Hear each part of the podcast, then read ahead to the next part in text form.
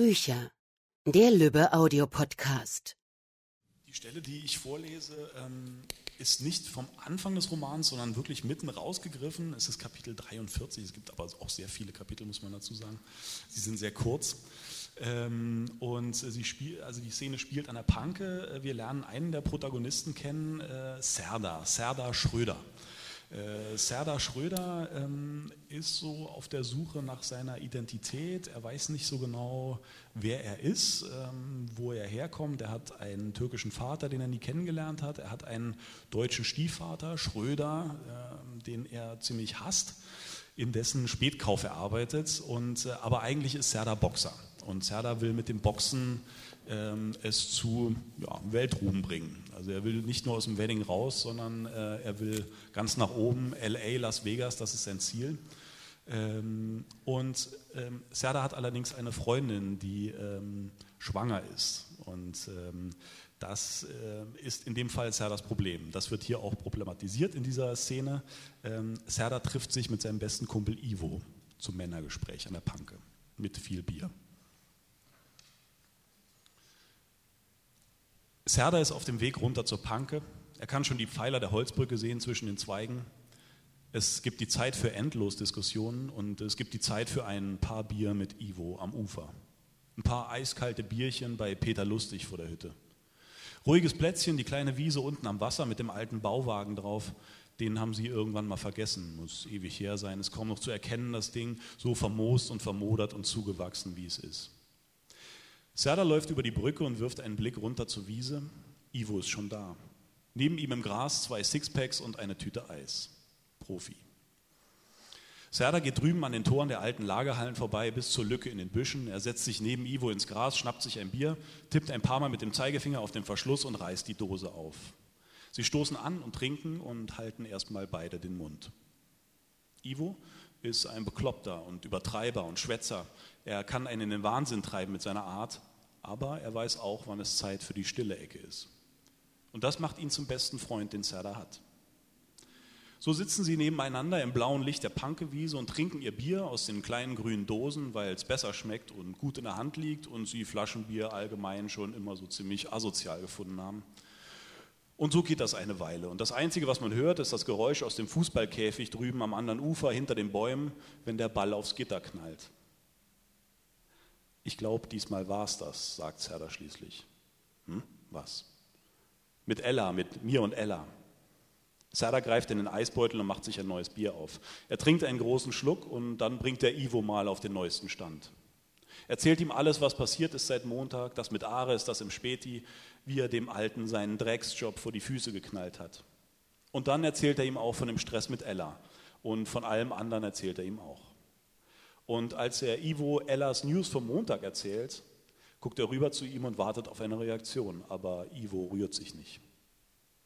Sie sind mittlerweile beim dritten Bierchen oder beim vierten und Ivo hat sich den Plastikträger mit den sechs Halterungen geschnappt und zoppelt so ein bisschen dran herum Drüben am anderen Ufer gehen die ersten Laternen an und die Fliegen flitzen ums gelbe Glas. Nee, Mann, sagt Zerda, weil Ivo nichts sagt, wird nicht besser. Wird echt nicht besser.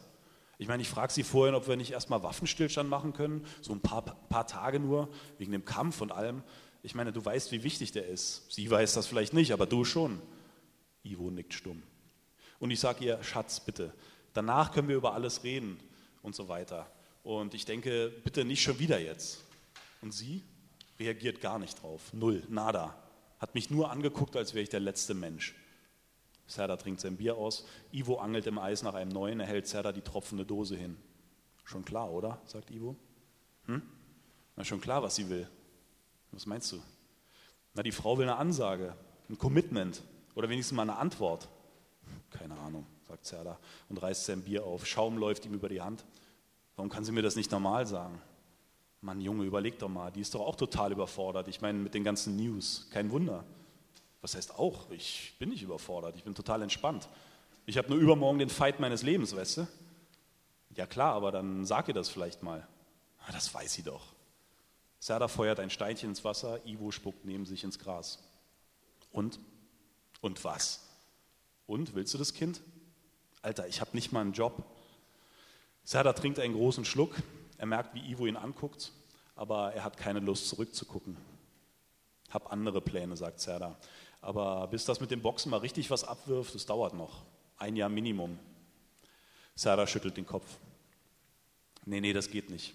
Keine Ahnung, ob das überhaupt alles noch Sinn macht. Weißt du, ich brauche eine, die mich supportet. Keine, die mir dauernd die Ohren voll nölt. Bewerbung hier, Karriere da.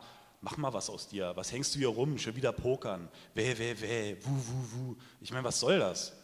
Ach komm, jetzt spinn hier nicht rum. Was denn? Was willst du von mir? Serda guckt Ivo wütend an. Aber Ivo ist ganz ruhig. Was ich will? Dass du mal nachdenkst, bevor du hier die großen Reden schwingst. Überleg mal, was du da eigentlich quatschst. Na, was quatsch ich denn? Überleg mal, wie lange ihr jetzt zusammen seid. Wann war das damals? Achte, neunte? Serda guckt dann Ivo vorbei übers Wasser. Ich meine, die Frau, was hat die alles für dich gemacht, seit ihr euch kennt, seit ihr zusammen seid, seit immer, die ganze Zeit und vor allem seit, Ivo spricht den Satz nicht zu Ende. Sie wissen auch beide, wie er weitergeht, seit deine Mutter tot ist. Ein Moment hängt der unausgesprochene Halbsatz zwischen ihnen wie ein lästiger Mückenschwarm. Einem anderen hätte Serda jetzt vielleicht aufs Maul gegeben. Aber Ivo kennt er seit dem Kindergarten. Er ist wie ein Bruder für ihn und Serda weiß, was er sagen will. Und er weiß, dass er vielleicht im Grunde auch recht hat. Aber das eine hat mit dem anderen ja nichts zu tun. Serda guckt rüber zur Brücke. Er sieht die dunklen Holzplanken, durch die schwach das Laternenlicht fällt. Er denkt an seine Mutter, wie sie sich immer gefreut hat, wenn er mit Ella aufgekreuzt ist, wie sie immer gelächelt hat und ihm noch was zu essen rausgestellt hat, egal wie müde sie war nach der täglichen Schufterei. Er fragt sich, was seine Mutter zu all dem sagen würde. Und es ist bescheuert, aber irgendwie kann er sich nicht vorstellen, dass es so weit gekommen wäre, wenn sie noch da wäre. Serda trinkt sein Bier mit zwei Schlucken aus. Ivo hat eine Pause gemacht, aber er ist noch nicht fertig. Auch wenn es dir nicht gefällt, aber im Moment hat Ella ziemlich genau einen Job mehr als du. Und du kannst sagen, was du willst, aber sie hat ihr Ding durchgezogen. Fachabi, Ausbildung und alles. Und du? Du hast nicht mal die Realschule gepackt. Und jetzt redest du ja ernsthaft von einer großen Boxerkarriere. Wer bist du? Klitschko 3? Dafür, mein Freund, ist sein Russisch aber ganz schön beschissen. Serda dreht sich zu Ivo, der den Kopf in den Nacken gelegt hat und sein Bier kippt. Jetzt geh du mir nicht auch noch in den Sack. Okay, dann nur noch eine Sache, nur eine.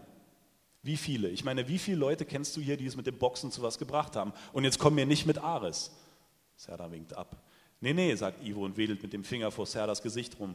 Wie viele? Wie viele Profisportler kennen wir? Hm, mir egal, gibt immer ein erstes Mal. Ja klar, sagt Ivo. Und das, sagt Serda, das ist genau der Grund, warum ihr alle ihr Leben lang nicht aus dem Arsch kommen, weil ihr alle Schiss habt. So einen Mordsschiss. Aber vor was, frage ich mich. Warum probiert hier keiner mal was? Irgendwas? Serda springt auf und macht zwei, drei Schritte zum Wasser. Er steigt auf das Ufermäuerchen und dreht sich zu Ivo um. Serge, komm, setz dich. Nee, Mann, ich verstehe es einfach nicht. Warum machen sich hier immer alle so klein, so mickrig und winzig? Noch winziger, als sie eh alle schon sind. Serda stellt sich auf die Zehenspitzen, er schwankt ein bisschen hin und her. Serge, setz dich mal wieder hin jetzt. Ivo klopft neben sich auf den Boden. Serda schüttelt den Kopf und dreht sich auf den Zehenspitzen, bis er Ivo den Rücken zeigt. Dann breitet er langsam die Arme aus, wie ein Turmspringer. Er kippt den Kopf zurück und guckt über die Baumschatten und die gelben Lichter in den schwarzblauen Himmel.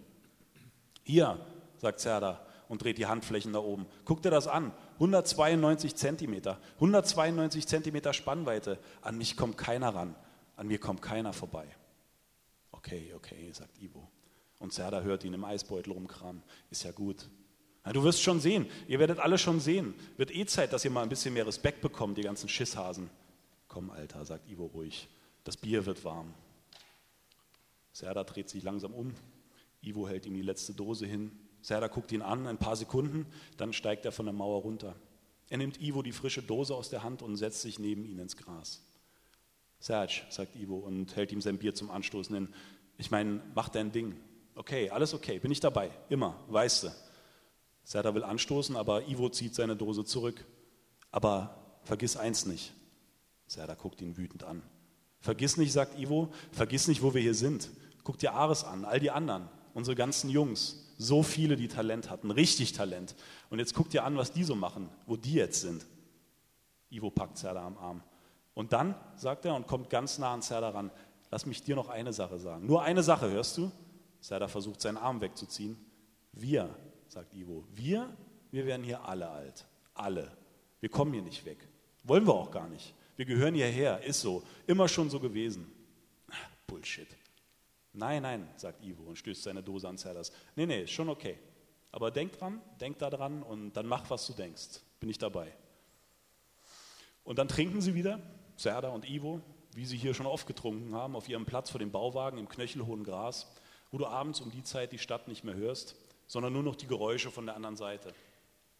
Leise wehen sie rüber von der Wiese drüben und dem Käfig dahinter, von dem alten Fußballkäfig mit seinem Asphaltboden und dem grünen Netz drüber, wo die Kids auch jetzt noch am Zocken sind, auch wenn sie kaum noch was sehen können in der Dunkelheit.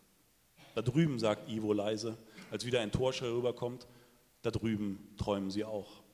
Und Serda sagt nichts, er trinkt sein Bier und denkt an den Kampf gegen den Wikinger und an all das, was dann kommt, alles, was er dann endlich erreichen kann.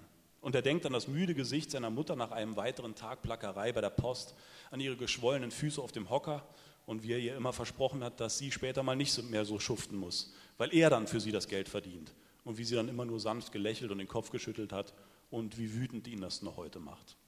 Und dann denkt Serda an Ella, und ihren Blick vorhin auf der Couch, ihren kalten Blick und ihr eisiges Schweigen schlimmer als alle Wutausbrüche der Welt.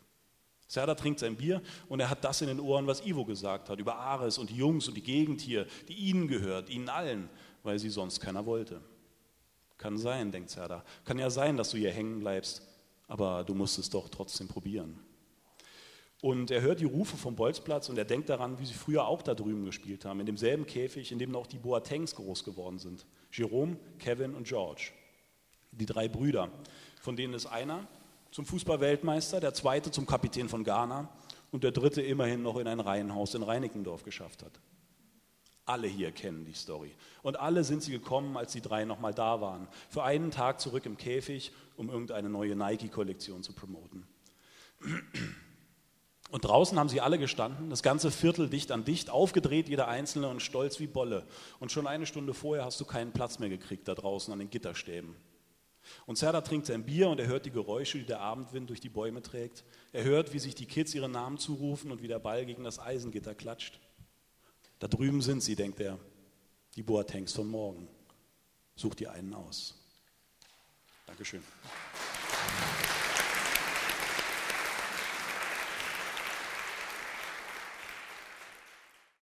Das war's für heute von uns. Bis zum nächsten Mal beim Lübbe Audio Podcast.